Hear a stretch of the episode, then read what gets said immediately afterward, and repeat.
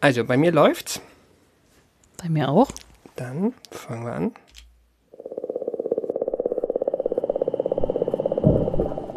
À tous de DDO, attention pour les décomptes finales. 10, 9,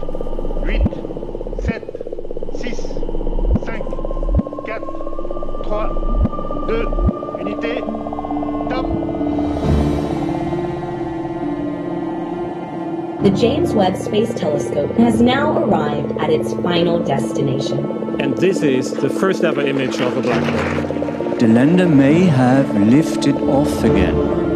Sky Green is ready. So maybe today we didn't just land once, we even landed twice. Touchdown confirmed. Receive.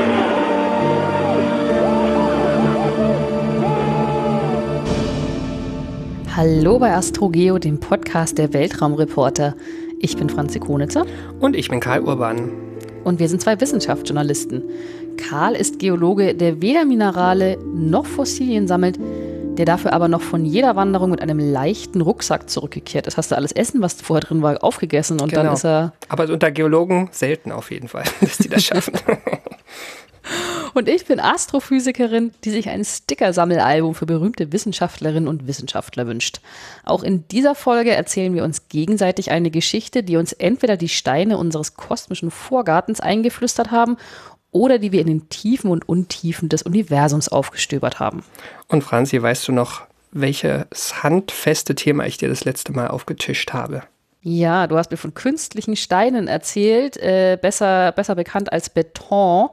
Und äh, wie man diesen Beton hersch- herstellt, wie man es schafft, dass er genauso gut wie der äh, Beton äh, der Römer ist und äh, dass äh, aber wir ein bisschen zu viel Beton äh, herstellen und verbauen, als dass das Ganze eigentlich noch nachhaltig sein könnte. Genau, also irgendwie eine, ein, genau, ein künstlicher Stein, der irgendwie aber trotzdem schon die Geologie auch formt der Erde. Ich habe tatsächlich noch nachgucken wollen, wie das eigentlich ist mit dem, mit der Frage, ob ähm, das eine Rolle gespielt hat bei der Festlegung des Anthropozäns, wo wie Ja. viel Beton verbaut wurde. Ich habe es leider ähm, noch nicht geschafft oder vergessen, aber das, das werde ich mal nochmal nachholen, weil das ja Es schon interessant ist. ich habe noch ein, ein Feedback und zwar nicht zu der Betonfolge, sondern zu einer Folge noch weiter zurück, zur Nummer 64, wo ich ja über das große Massensterben am Ende der Permzeit gesprochen habe, beziehungsweise das Massensterben zwischen der Perm- und der Triaszeit. Und da war ein aufmerksamer Hörer, nämlich der Klaus, der mir eine etwas schockierte Mail geschickt hat, dass ich doch sicher wisse, als jemand, der in Süddeutschland wohnt, dass die Brachiopoden, also die Armfüßer, die ich auch erwähne am Anfang, definitiv nicht ausgestorben sein können bei diesem Ereignis. Denn es gibt eine Einheit im, in der Trias in der folgenden Zeit, die sich Muschelkalk nennt, die hier vor allem fast vor meiner Haustür, ich muss mich nur 10 Minuten aufs Rad, äh, Rad setzen, auf einer 100 Meter hohen Steilwand fast, nicht ganz, äh, eine, eine recht hohen Steilwand, sieht man überall diese, diese Muschelschalen von den Armfüßern. Ähm, also die sind da nicht ausgestorben. Es sind nur sehr viele von denen ausgestorben. Aber äh, damals waren sie nicht ausgestorben. Und eigentlich, ja, hätte ich das wissen können. Ja, aber danke an Klaus, dass er das gemerkt hat. Ich, ich, mir ist es nicht aufgefallen. Mea culpa. aber du kannst mir das nächste Mal, wenn wir irgendwann mal zusammen wandern gehen mit einem leichten Rucksack, äh, bei mir ist auch die ganze Zeit nur Essen drin. Hm. Äh, dann zeigst du mir Muschelkalk und dann. genau. Ja, also vielleicht müsste ich auch einfach anfangen, Fossilien zu sammeln. Vielleicht war das genau das Signal, was es mir hätte können wir geben sie in mein müssen. Sammelalbum kleben. Siehst du? Genau. Okay. Super. Ja, äh, vielen Dank für das Feedback und damit sind wir eigentlich auch schon bei der nächsten Folge angelangt, nämlich bei der heutigen Folge, Ausgabe 68 von AstroGeo. Und das heißt, du bist dran, mir eine Geschichte zu erzählen, Karl. Ja, Franzi. Und meine Geschichte beginnt am 17. November 1948. Da betritt eine junge Frau Schermerhorn Hall und fragt, ob es für sie dort einen Job geben könnte. Und Franzi, du fragst dich vermutlich, was ist Schermerhorn Hall? Ja, Genau, das ist ein Gebäude der Columbia University, das du jetzt nicht unbedingt kennen musst. Also ich kannte es auch nicht, allerdings ist es tatsächlich dafür bekannt, dass dort die ersten Laborversuche für das Manhattan-Projekt stattgefunden haben. Also so Nebelkammerversuche und so. Ähm, allerdings nur ähm, für ein paar Jahre, bis es dann ähm, relativ schnell eher nach Los Alamos umgezogen ist. Und 1948, da war das schon lange nicht, Manhattan-Projekt schon lange nicht mehr dort. Und deswegen wurde dieses Gebäude damals dann dafür genutzt, als erster improvisierter Sitz des Lamont Doherty Earth Observatory, also einem der ersten geophysikalischen Forschungsinstitute der Welt. Ha. Und mit ihrer Frage, ob sie dort arbeiten kann, wird die junge Frau dort, ohne es in diesem Moment schon zu wissen, etwas ins Rollen bringen, denn sie wird über Bande in den nächsten anderthalb Jahrzehnten eine radikale Veränderung der Geologie mit angestoßen haben, wodurch rückblickend erst eine moderne Naturwissenschaft entstanden ist. Und die Person, deren Geschichte ich dir heute erzählen will, sie heißt Mary Tharp. Franzi, hast du schon mal von ihr gehört? Uh, uh, war das nicht die, die von, von Hand diesen ganzen Kram ausgewertet hat, Mhm. ähm, wo, wo ihre männlichen Kollegen auf Exkursion äh, mit der mit dem mit der Mid-Atlantic Ridge gegangen sind? Genau, jetzt Das war erzähl doch nicht dann alles. die- Ich erzähl's dir. Ah, das ist aber das total die Ah, danke. Wie geil! Das Buch wollte ich auch immer lesen über sie und von daher, ach, das, das finde ich super cool. Ja, schieß los. Genau, ich, ich, ich freue habe mich. ich hab sie nämlich schon ganz lange auf der Liste und ich dachte auch, du hast bestimmt schon mal von ihr gehört. Aber genau, im Detail ähm, ist die, ja, steckt da einiges drin, was du vermutlich auch noch nicht weißt. Ich hoffe, ja. Ich Also. sicher. Fangen wir mit Mar Mary Tharp an. Die wurde am 30. Juli 1920 in Ypsilanti in Michigan geboren. Ihre Mutter ist Lehrerin, ihr Vater ist Bodengutachter für, für das US-Landwirtschaftsministerium. Und der Job des Vaters ist es, was Marie in ihrer Kindheit zutiefst prägt. Denn der reist eigentlich ständig durch die Vereinigten Staaten. Es vergeht kaum ein Jahr, in dem sie am gleichen Ort sind. Er hat immer, immer mal woanders einen Auftrag, irgendwo den Boden zu begutachten. Ne? Und äh, genau, da, da ist er, hat er ein Auto und fährt durch die Gegend und äh, müsste sich diese Ackerböden anschauen. Und Marie begleitet ihn dabei schon als kleines Mädchen ins Gelände und ist da wahrscheinlich auch recht viel auf sich gestellt, aber sicher wird ihr Vater auch einiges erklären. Gestein spielt ja auch beim, beim Thema Boden eine Rolle, ne? also das Gestein bestimmt ja auch, wie der Boden beschaffen ist und das erklärt sich ja auch, warum die kleine Mary schon Interesse an Steinen und ihrer Entstehung hat. Später geht sie dann aufs College und sie studiert allerdings ganz andere Sachen, nämlich Kunst, Musik, später auch Deutsch und Zoologie, um Das ist ein wilder Mix. ja, so der Plan, wie ihre früh verstorbene Mutter Lehrerin zu werden. Und das, der Grund dafür ist nicht etwa, da, weil das ihr sehnlichster Wunsch ist, sondern weil wir uns hier noch so in den, in den 30er Jahren befinden, als es in den USA für eine Frau undenkbar war, etwas anderes als Feinarzt zu studieren, weil sie es einfach nicht durften. Also Geologie studieren war für Frauen damals einfach noch nicht möglich in den USA und schon gar nicht in dem Bereich dann auch ähm, eine Anstellung zu finden. Das war trotzdem rückblickend keine ganz schlechte Entscheidung. Ähm, einer der Profs, denen sie dort begegnet, der ermuntert sie nämlich, ähm, ihr Zeichentalent zu entwickeln, was sie definitiv hatte. Und wenn ich meine Zeichnen, ja, was, was sie da am College mit mehreren Kursen, ähm, genau, äh, weiterentwickelt, da denkst du als jemand mit abgeschlossenem Kunststudium vermutlich nicht nur an Aktzeichnungen, wie ich vielleicht, Nein. also in meinem, in meinem Kopf. Aber tatsächlich muss man sich ja klar machen, Zeichnen war damals in der Zeit vor den Computern eine technische Fähigkeit. Ja? Nicht mehr und nicht weniger. Und die brauchte man einfach in sehr vielen Berufen. Ja, so technische, technische Zeichnungen Genau. und Bauzeichnungen und das war ja alles von, von, von Hand. Also Genau. Und Ja. selbst bis hin zu jeder Karte, ne, worum es ja heute gehen soll. Und dann gibt es aber einen Abzweig in ihrer College-Zeit, nämlich im Jahr 1942 passiert etwas, was Mary in Richtung ihrer eigentlichen Leidenschaft katapultieren wird. Und sie findet nämlich einen Aushang für einen beschleunigten Abschluss in Geologie, den man an der University of Michigan belegen könne. Und zwar richtet sich das Angebot dezidiert an Frauen. Und man Ja. bot den Absolventinnen sogar eine garantierte Stelle in Erdölunternehmen nach ihrem Abschluss an. Schon bevor sie sich überhaupt in diesen Studiengang einschreiben. Ja. Not muss erfinderisch machen, ne? Ja, Wenn die genau. ganzen Männer alle nicht da sind. Genau, genau. Das war der Grund. Ne? Die USA waren in den Krieg eingetreten, Männer waren rar, aber natürlich war auch der Zugang zu Erdöl kriegsentscheidend. Deswegen brauchte man weiterhin Geologen bzw. Geologinnen. Und deswegen ließ man nun die Frauen erstmals auch in naturwissenschaftliche Fächer. Und Marie nimmt das voll auf, macht ihren Abschluss, arbeitet dann auch mehrere Jahre bei einem Ölunternehmen. Allerdings macht sie keine Geländearbeit, also so weit geht's dann auch nicht, ähm, sondern sie macht Bürojob. Ähm, allerdings übernimmt sie tatsächlich die Interpretation von geologischen Daten im Büro. Also sie macht wirklich ähm, zwar Aktenarbeit, aber ähm, sehr qualifizierte. Sie entscheidet letztlich auch, wo gebohrt wird. Also es ist schon ein verantwortungsvoller Job.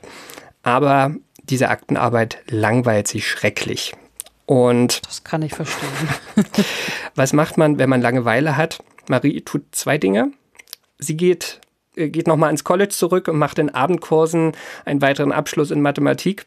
Und die zweite Sache, Marie heiratet. Ich sage immer Marie, ähm, sie heißt eigentlich Mary. Ja? Äh, Es kann sein, dass ich da manchmal aufs Deutsch zurückrutsche. Mm, Genau, also Mary heiratet und an dieser Stelle könnte ihre Geschichte enden. Ja, wie die so vieler dieser Geologinnen in den späten 40er Jahren. Heirat, nach Hause an den Herd, Kinder kriegen und sich dem ja, vorherrschenden traditionellen Familienbild fügen. Bei Marie läuft es anders. Ihre Ehe scheitert nach wenigen Jahren. Die Beziehung hat genau einen wichtigen Einfluss auf ihre Biografie. Mary folgt ihrem Mann nach New York und lässt sich scheiden und sucht dort nach einer neuen Stelle. Und genau, jetzt sind wir wieder da, wo wir am Anfang waren. Am 17. November 48 betritt sie Schermerhorn Hall und fragt, ob es für sie dort einen Job geben könnte. Und wie gesagt, der erste provisorische Standort des Lamont Dirty Earth Observatories. Der Gründer dieses Instituts und der erste Direktor war Maurice Ewing, den alle nur Doc genannt haben. Deswegen würde ich ihn ja auch weiter Doc nennen. Also das ist Das ist sozusagen okay. der, der Oberchef, ja. Ich muss da zwar immer an den Dude aus zurück an der Zukunft, äh, zurück in die Zukunft denken, aber das ist okay. Genau, ja, das ist ja auch ein sehr stereotyper Wissenschaftler. Das passt ja auch. Also äh, Doc Ewing war auch ein sehr hemdsärmeliger Physiker. Also er hat ein geophysikalisches Institut gegründet. Er war aber kein Geologe, sondern ein Physiker, der damals mit ganz neuen Methoden den Ozeanen zu Leibe rücken will und es auch tut. Und sein Credo lautet, wie soll man die feste Erde verstehen, wenn wir nur 30 Prozent, nämlich die feste Oberfläche, verstehen. Und Doc und sein Team aus sehr jungen Doktoranden, teilweise noch nicht mal das. Ja, die versuchen halt mit allen denkbaren Techniken, die damals teilweise noch sehr experimentell waren, dem, den O- Ozeanböden äh, zu Leibe zu rücken. Ja. Genau, und ma als Marie sich dort, Mary sich dort vorstellt, wird sie natürlich erstmal für eine Sekretärin gehalten. Aber als ihre Qualifikation klar wird, hat Doc nur noch eine Frage an sie. Können Sie zeichnen? Ja, das ist nämlich ähm, hier also das Haupteinstellungskriterium für, für Mary erstmal. Und in Lamont arbeiten zu diesem Zeitpunkt sieben Frauen und 16 Männer. Die meisten Frauen sind tatsächlich keine Sekretärinnen, sondern wie Marie schon, wie Mary höher qualifiziert und sie übernehmen die Tätigkeit nicht von richtigen Forscherinnen, sondern von, du ahnst es, Human Computers.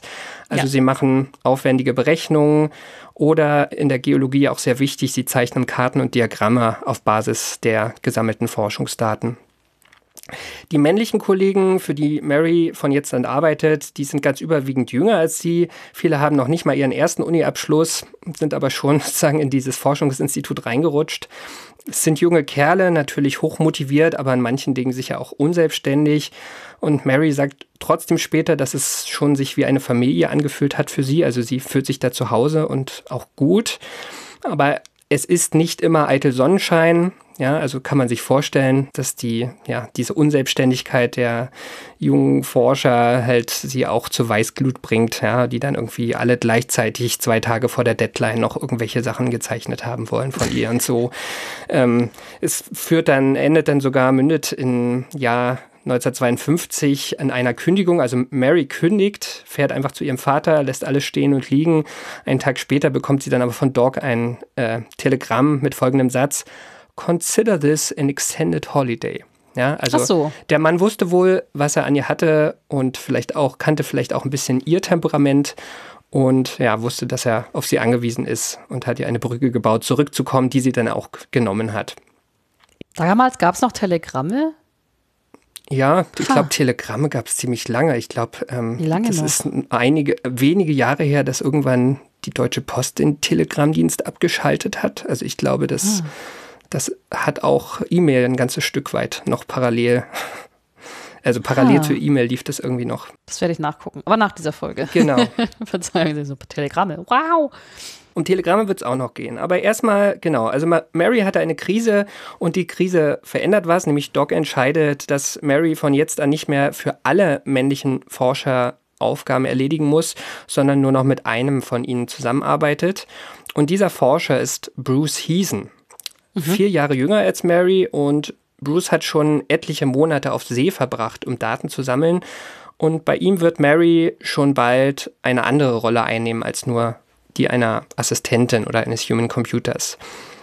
Und diese Zusammenarbeit beginnt in dem Moment, wo Bruce in das Büro von Mary, beziehungsweise ich glaube, es ist ihr gemeinsames Büro, was sie von jetzt an nutzen, er trägt große, schwere Kartons und stellt sie auf ihren Schreibtisch.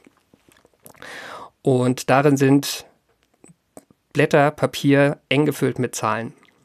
Und Bruce war da gerade mit Schiffen der US-Marine und mit Forschungsschiffen mehrmals quer über den Atlantik gefahren und hat Daten von dort mitgebracht, die eigentlich dringend mal von jemand ausgewertet werden müssten.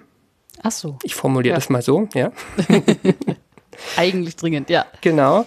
Ähm, zu diesem Zeitpunkt war es auch tatsächlich so, also es war ja jetzt nicht vorgesehen, dass Mary da eine Forschungsstelle hat, aber Frauen durften auch auf diesen Schiffen gar nicht mitfahren. Also das war in diesem, zu diesem Zeitpunkt noch nicht statthaft.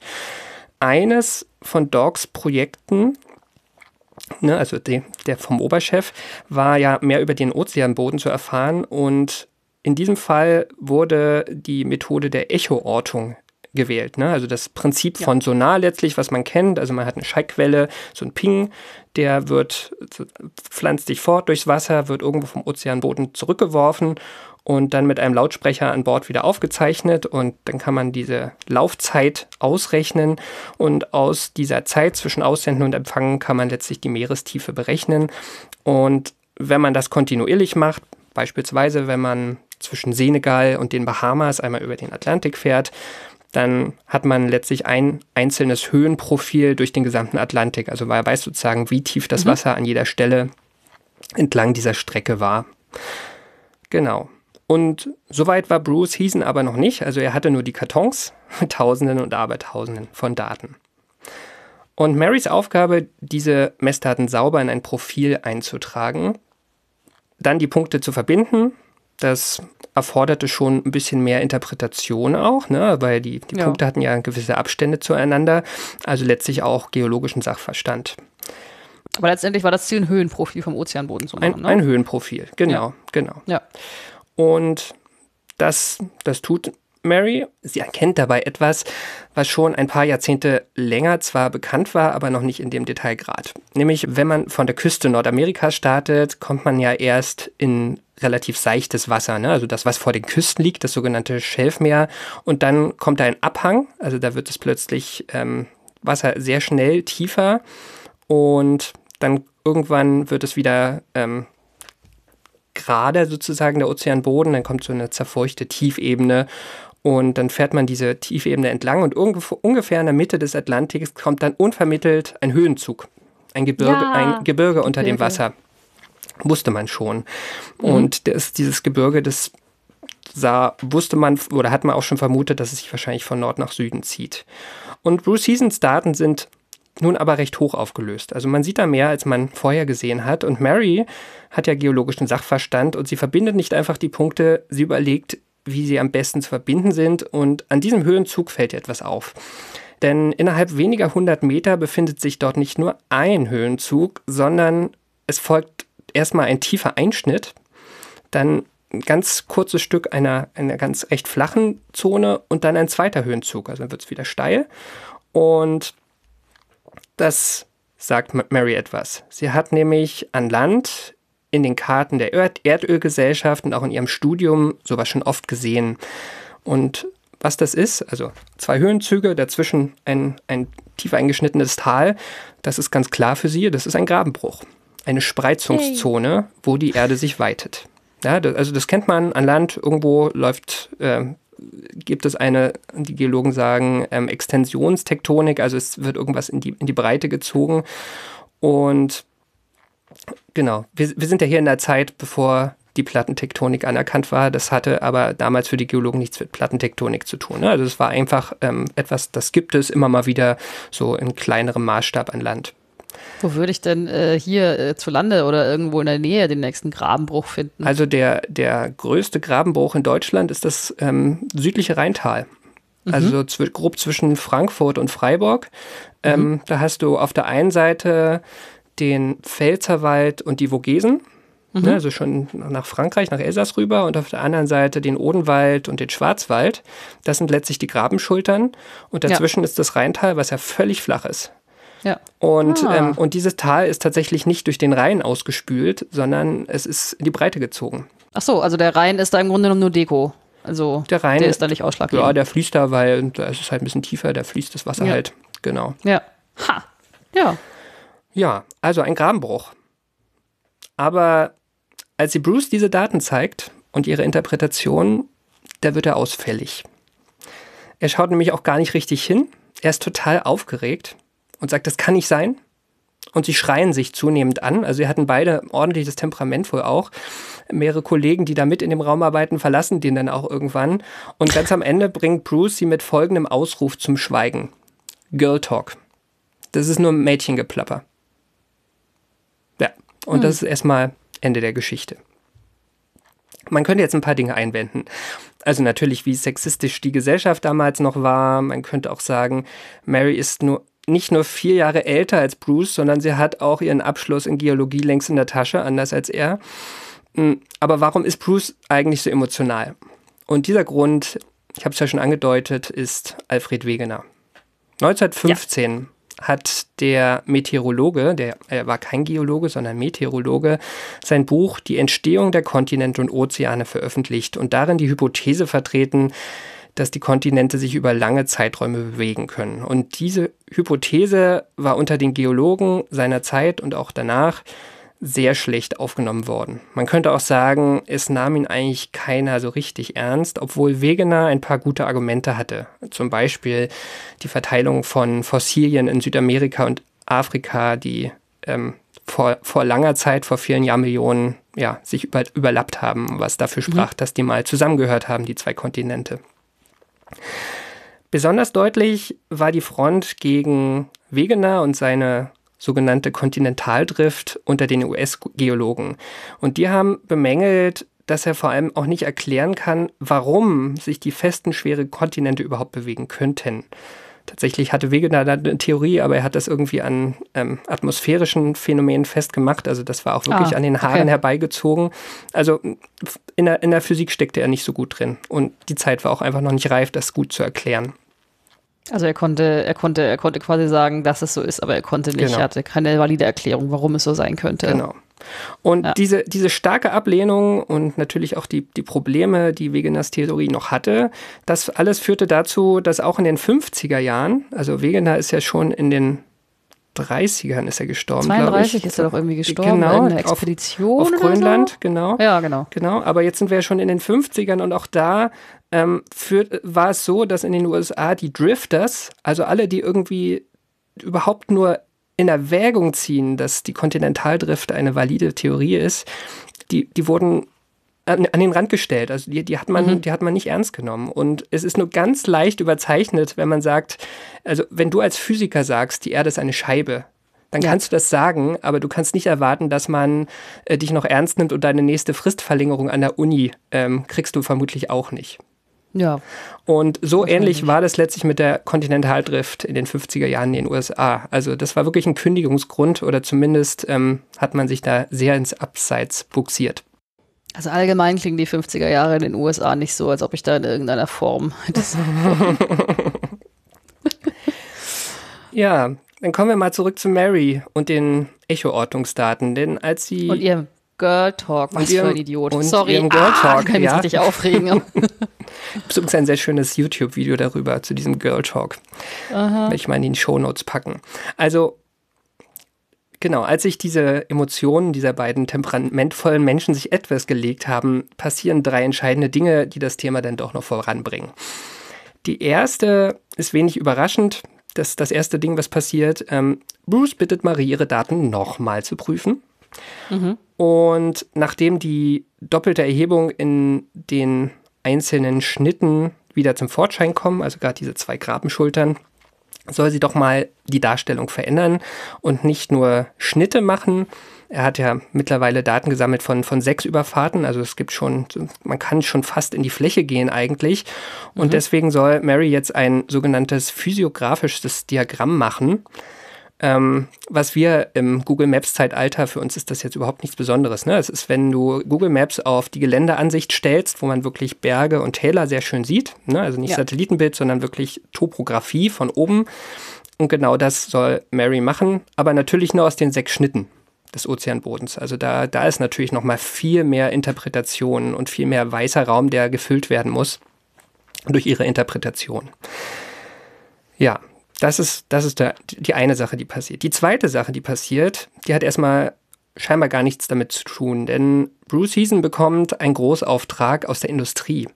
Also er wird quasi als Forscher beauftragt von den Bell Lab Laboratories und Ah ja. die haben sich scheinbar mit etwas ganz anderem beschäftigt. Die wollten nämlich verstehen, warum ihre transatlantischen Telegrafenleitungen, die einmal durch den Ozean laufen, nach Erdbeben unter dem Meer immer mal wieder reißen. Und teilweise auch auf wahnsinnigen Distanzen ähm, von, von den Epizentren. Kurz vorher hatte nämlich, hatten Doc und Bruce ein Paper veröffentlicht, wo es um Lawinen am Schelfrand geht. Also da gibt es ähm, relativ starke Lawinen, die teilweise über hunderte Kilometer diesen Hang hinabschießen und dann halt diese Leitung zerstören können. Und die Bell Laboratories wollten jetzt von, von Bruce wissen, wie sie ihre Leitung zukünftig besser legen können, damit die nicht so schnell kaputt gehen. Ja, und deswegen muss Bruce jetzt sozusagen diese Erdbeben eigentlich verstehen. Und dann passiert eine dritte Sache und die hängt damit zusammen, nämlich Bruce stellt noch einen Helfer ein. Dieser Helfer ist Howard Foster und der stammt eigentlich aus einfachen Verhältnissen, hat ein abgeschlossenes Fine Arts Studium und Probleme, einen Job zu finden, weil er von Geburt an taub ist. Also letztlich ist er wie Mary auch so ein gewisser gesellschaftlicher Außenseiter, zumindest was die, was die akademische Welt betrifft. Aber er hat jetzt in dieser Geschichte eine wichtige Nebenrolle.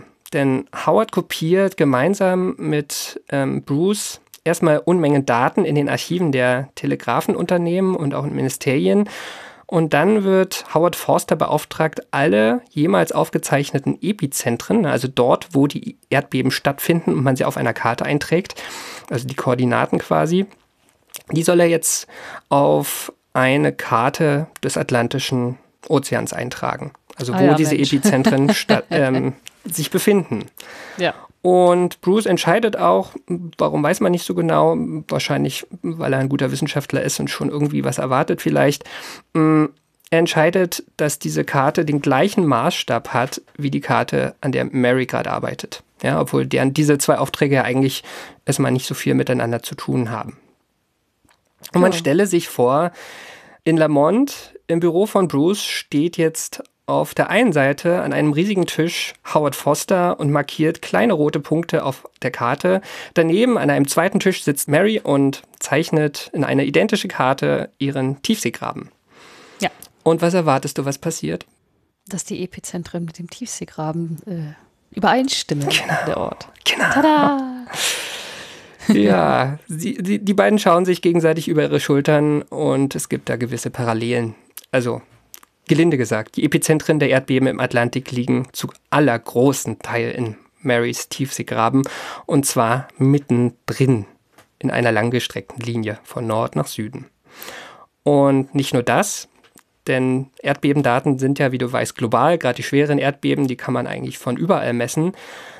Marys Profile erstrecken sich ja nur über einen kleinen Teil des Atlantiks, den man bis jetzt mit, diesen, mit dieser Echoortung vermessen hat. Aber die Erdbeben Daten sind global und die ziehen sich vom Atlantik südlich von Afrika entlang, vereinigen sich mit dem ostafrikanischen Graben an Land, durchlaufen den Indischen Ozean und auch den Pazifik. Kurz, es sieht ganz danach aus, als sei die Erde von einem 65.000 Kilometer langen Grabenbruchsystem umgeben.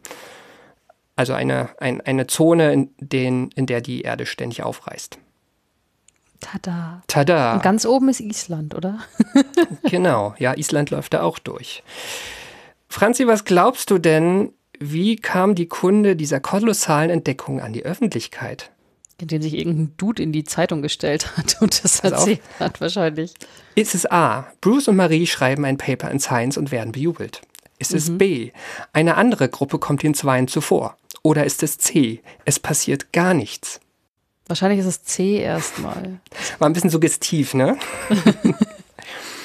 also eigentlich ist es so, 1952 waren alle Punkte zusammengeführt. Aber noch vier Jahre später erscheint ein Paper von Bruce und Doc, in dem es ein paar Andeutungen der globalen, des globalen Grabenbruchs gibt. Das ist alles sehr passiv formuliert. Gut, das ist in wissenschaftlichen Papers ja oft so, aber der Titel des Papers sagt auch was anderes. Das heißt nämlich Some Problems of Antarctic Submarine Geology. Ja, also es Ach ist jetzt so. nicht, wir haben hier irgendwie was Großes entdeckt, sondern also sie, sie machen das sehr vorsichtig. Sie wissen, sie, sie dürfen sich auch nicht zu sehr exponieren, weil das Thema irgendwie gefährlich ist. Mm, Und diese Vorsicht hat natürlich genau mit dieser Angst zu tun, für unzurechnungsfähig erklärt zu werden.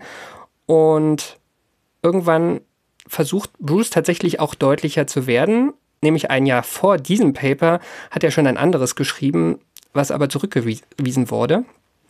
Und Ah. in diesem Paper hat er eigentlich auch alle ihre Daten schon mal zusammengetragen. Ne? Also diese, diese Erdbebendaten und die Vermessung des Ozeanbodens. Und dieses Paper wird zurückgewiesen auf der Basis eines Reviews von einem gewissen Harry Hess. Und Hess ist Vorsitzender des altehrwürdigen Geologischen Instituts der Princeton University. Und seine Ablehnung spricht wirklich Bände. Ähm, Hess schreibt unter anderem, This paper is poorly written. Klassiker des akademischen Verrisses, ne? sag jetzt erstmal noch nicht so viel. Er beklagt, es verwendet sehr viele unterschiedliche Daten, die er Scraps of Information, also Informationsschnipsel oder so nennt. Ich habe ja gesagt, das ist ganz viel ähm, recht experimentelle Sachen, die es noch nicht lange gibt, ne? aber die Lamont-Leute sind da gut drin. Und dann schreibt Hess weiter, There was a time when information on the seafloor was so rare that the publication of such an agglomeration had value. I think that era is over. Das klingt wie ein äh, grantiger alter Mann. Ja, ja, das, also für mich klingt das gerade so ein bisschen äh, an, erinnert mich so ein bisschen an das späte 19. Jahrhundert, als man gesagt hat, ja, wir haben die Physik eigentlich verstanden. Da kommt Ja, nichts ja, mehr. ebenso. Es, es passt schon, passt schon. Ne? Lass uns alle nach Hause gehen. Wir klären noch ein paar Einzelheiten vorher. Ähm, genau, und, und, und Hess Kernargument ist tatsächlich, die haben sehr viele verschiedene Daten gesammelt, ohne vorher eine Hy Hypothese zu haben, die sie widerlegen oder belegen wollen. Und jetzt äh, dre- Dreck- Drecks hinter die irgendwas da draus, was sie dann gesehen haben, obwohl sie es vorher gar nicht als Hypothese aufgestellt haben. Das kann ich sogar teilweise wissenschaftlich nachvollziehen, aber äh, ja.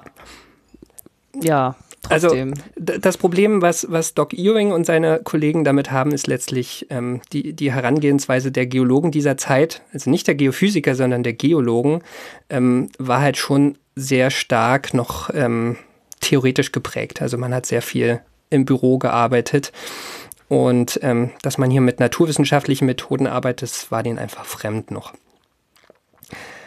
Ja, und das brauchte einfach Zeit. Tatsächlich mussten mehrere Jahre vergehen, in denen Bruce weitere Echodaten aus, aus Meeren gesammelt hat. Mary hat weiter Karten und Diagramme gezeichnet. Sie haben dann auch letztlich den, den gesamten Atlantik irgendwann fertiggestellt.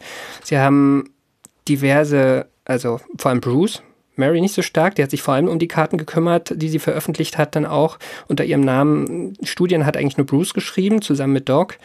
Ähm, sie waren auf vielen äh, Konferenzen unterwegs und es wird immer mehr Geologen eigentlich klar, dass ihre Position fix ist, also dieses, die Erde ver äh, verändert sich im Großen und Ganzen nicht, die Kontinente bewegen sich nicht, dass die eigentlich nicht mehr haltbar ist. Und das kann man auch ganz gut, ist auch ganz gut destilliert in einer überlieferten Anekdote. Da hält nämlich Bruce 1957 in Princeton, also am Institut von Harry Hess, einen Vortrag über die Daten vom mittelozeanischen Rücken. Und am Ende meldet sich als einziger natürlich der Institutschef Harry Hess und diese Situation, die muss man sich auch klar machen. Ne? Also Bruce ist in diesem Moment 33. Ja? Er hat gerade so seinen Doktor geschafft irgendwie. Er hat zwar schon sehr lange Daten gesammelt, aber er ist halt schon so ein sehr junger Typ. Und Hess ist 51, ne? Eminenz an seinem Institut. Und Hess sagt hier plötzlich was Unerwartetes. Er sagt nämlich, Young man, you've shaken the foundations of geology. Ah. Also bei, eingesehen. Bei, Herrn. Hess, bei Herrn Hess hat sich was bewegt der Widerstand bei vielen Kollegen ist weiter groß, aber er bröckelt, weil immer mehr Daten und zunehmend auch Videomaterial von, vom mittelozeanischen Rücken gemacht werden und die Daten von Bruce und vor allem Marys geologische Interpretation dieser Daten, das wird alles bestätigt in voller Breite.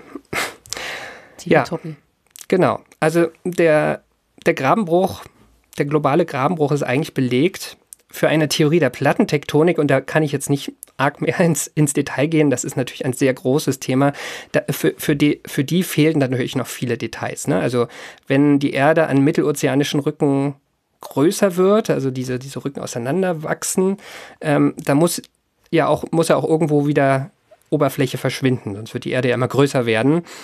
Moment, das heißt subsumieren, oder? Subduzi subduzieren. Ach, Mist. Genau, also die, die, die, die Subduktionszonen müsst, mussten verstanden werden, wo ja auch Erdbebendaten dann geholfen haben. Ja, das sind ja auch die Zonen, wo ähm, sehr viele Erdbeben, auch gerade die schweren Erdbeben passieren. Dann gibt es noch so ein, so ein Zwischenteil, nämlich die Transformstörungen, also wo sich Gesteinsblöcke so seitlich aneinander entlang bewegen. All das hat Alfred Wegener noch nicht erklären können. Und am, Ande, am Ende gehört ausgerechnet Harry Hess auch zu den Forschern, die der modernen Plattentektonik zum Durchbruch verhelfen. Hess mhm. kann man also zugutehalten, dass er seine Überzeugungen anders als andere seiner Kollegen schnell über den Haufen geworfen haben und sich auch wirklich dann auf die Daten aus Lamont von, von Bruce, Mary und, und Doc geöffnet hat. Aber die entscheidenden Paper von Harry Hess, die bis heute tausendfach zitiert worden sind und die letztlich auch das Fundament der Plattentektonik liefern, die zitieren Marys Karte an keiner Stelle. Bruce wird von Hess nur an einer einzigen Stelle zitiert, nämlich einen Artikel, den Bruce für Scientific American geschrieben hat, also in einem populärwissenschaftlichen Magazin ohne Peer Review. Und Bruce hat hm. viel publiziert. Also man, er hätte, er hätte sehr viele Dinge äh, zitieren können. Also, dass er hier so ein, ja, so ein Spektrumartikel, ne? Ähm, ja. zitiert, das ist, das ist ein Statement.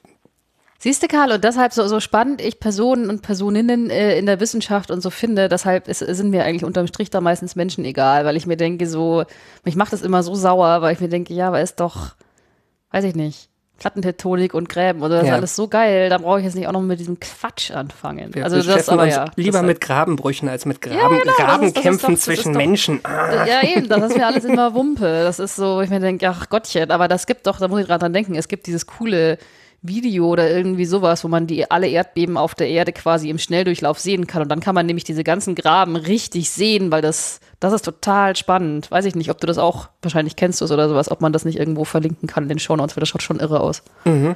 Genau, suchen wir auf jeden Fall raus. Ich will zum Abschluss noch ein paar Dinge zu Marys Erbe sagen.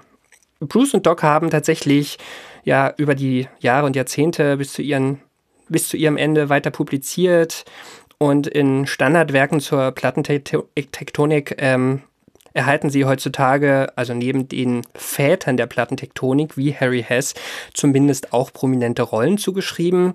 Mary, die das irgendwie alles doch ins Rollen gebracht hat, mit ihrem unendlichen Fleiß, mit ihrem kartografischen Talent, aber vor allem auch mit ihrem geologischen Sachverstand, hat sie ja alle Punkte verbunden und letztlich ja auch gegen unsachliche Kritik professionell verteidigt, muss man einfach sagen.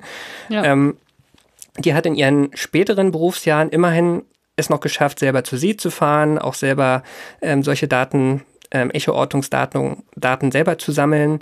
Aber sie wird in diesen Standardwerken selten mit mehr als einem Satz zitiert, nämlich sowas wie Mary Tharp schuf die erste Karte des Atlantischen Meeresgrunds und entdeckte dabei den Grabenbruch am mittelozeanischen Rücken. Punkt. Ja, immerhin wurde aber Mary zeitlebens immer bekannter. Sie fuhr ja, wie gesagt, mehrfach auf Schiffen mit. Ihre Karte wurde dann irgendwann in den 70er Jahren von einem österreichischen Landschaftsmaler kunstvoll gestaltet und vom National Geographic veröffentlicht. Und das hat dann letztlich auch immer mehr Aufmerksamkeit auf ihre Rolle gelenkt. Ja, die Karte, das habe ich mir auch schon mal überlegt, ob ich mir die Karte nicht mal als Poster an die Wand Die ist wunderschön. Die ist ja, also die ist total schön. Die hätte ich echt gerne an der Wand. Die ist der Hammer, diese Karte. Also, ja. Ja, und es, es gab sogar an ihrem Lebensende dann so eine Art Fanclub, die ihr bis in die letzten Lebensjahre Gesellschaft geleistet hat und ihr geholfen hat, auch ihren Fundus und ihre Erinnerungen und ihr wissenschaftliches Werk der Nachwelt zu erhalten. Ja, da muss man, glaube ich, auch dankbar sein, dass das passiert ist. Und ja, das, liebe Franzi, war meine Geschichte von Mary Tharp, deren erste Karte des Meeresgrunds des Atlantiks den Anstoß zur Entwicklung der Plattentektonik gegeben hat, wodurch letztlich auch die Geowissenschaften zu einer modernen Naturwissenschaft geworden sind. Yay! Dankeschön. Eine sehr schöne Geschichte. ja, nee, ich habe das, äh, das ist mir auch, äh, ich hatte die äh, in einem äh, vorherigen Podcast, den ich schon mal hatte äh, mit meiner Kollegin äh, Martina Preiner, hatte ich mal eine Folge, obwohl ich nicht Geologe bin, es tut mir sehr leid, hatte habe ich eine Folge Plattentektonik gemacht, weil mhm. ich so so cool finde und da hatte ich auch schon mal über Mary Tharp ein bisschen gesprochen, aber bei Weitem natürlich nicht so fachkundig wie du. und deshalb fand ich das sehr schön, weil ich die Geschichte damals schon irre fand. Und eben seitdem dieser Karte eigentlich hinterher, äh, hinterher, äh, naja, nicht gieren, aber ja. Sehr schön. Danke dir. Ja, gerne. Genau. Das musste jetzt irgendwie mal sein. Die ja, absolut. Das ist wichtig. Dann machen wir ein kleines Quiz, oder? Das wirst du sicher mit Bravour bestehen, wenn du da auch schon jetzt, mal jetzt eine Folge mal, gemacht hast. Mal. Jetzt Gedächtnis wie ein Sieb und nichts mitgeschrieben. ah, das ist ja alles in deinem Kopf. also, erste Frage. Warum war den meisten Geologen die Kontinentaldrift von Alfred Wegener bis in die 50er Jahre suspekt? Äh, A, Alfred Wegener war Meteorologe und damit nicht qualifiziert, sich über geologische Sachen auszulassen. Und B, hatte zwar äh, beschrieben, wie es ist, aber nicht, warum es so sein könnte. Also er hat eine, äh, keine gute Erklärung für das Warum geliefert. Jawohl. Welche technologischen Entwicklungen erlaubten ab den 40er Jahren zunehmend eine Erkundung der Ozeanböden? Echomessungen oder also so nah letztendlich. Genau, ich habe ich hab hier drei Sachen, ich glaube, ich hatte es ja auch erwähnt, also Seismologie, ja. ein Stück weit auch. Ähm, was ich tatsächlich ja. nicht erwähnt habe, der, der Doc hat ganz viel Sprengseismologie gemacht. Ne? Also nicht warten, bis ein Erdbeben passiert, sondern einfach sprengen, ähm, was am Ozeanboden durchaus herausfordernd ist.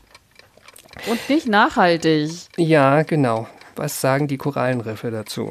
Ja. Ähm, und erst die Wale, denen die Hörgeräte rausfallen. Wollen wir nicht drüber ja. nachdenken. Genau. Frage Nummer drei. Was machte die Erkenntnisse von Mary und Bruce für den Princeton-Geologen Harry Hess zuerst ablehnenswert? Äh, dass, er, dass sie keine Hypothese dahinter hatten, sondern Beobachtungen gesammelt und vorgestellt haben und ihre Schlüsse daraus. Und dass sie alles aus ganz vielen Informationen zusammengestückelt haben. Wie kann man Wie das wagen? Unwissenschaftlich. Ja. Vierte Frage. Warum ist ein 65.000 Kilometer langer Grabenbruch durch alle Ozeane ein deutliches Indiz, dass sich die tektonischen Platten bewegen? Oh, das ist aber fies. Warum wie, wie ein Grabenbruch? Naja, beim Grabenbruch muss er irgendwas auseinanderstreben äh, und das ist halt der Hinweis darauf, dass sich die Platten bewegen. Genau. Aha. Ja, sehr schön. Ich glaube, du hast gut aufgepasst oder alles noch im Kopf gehabt.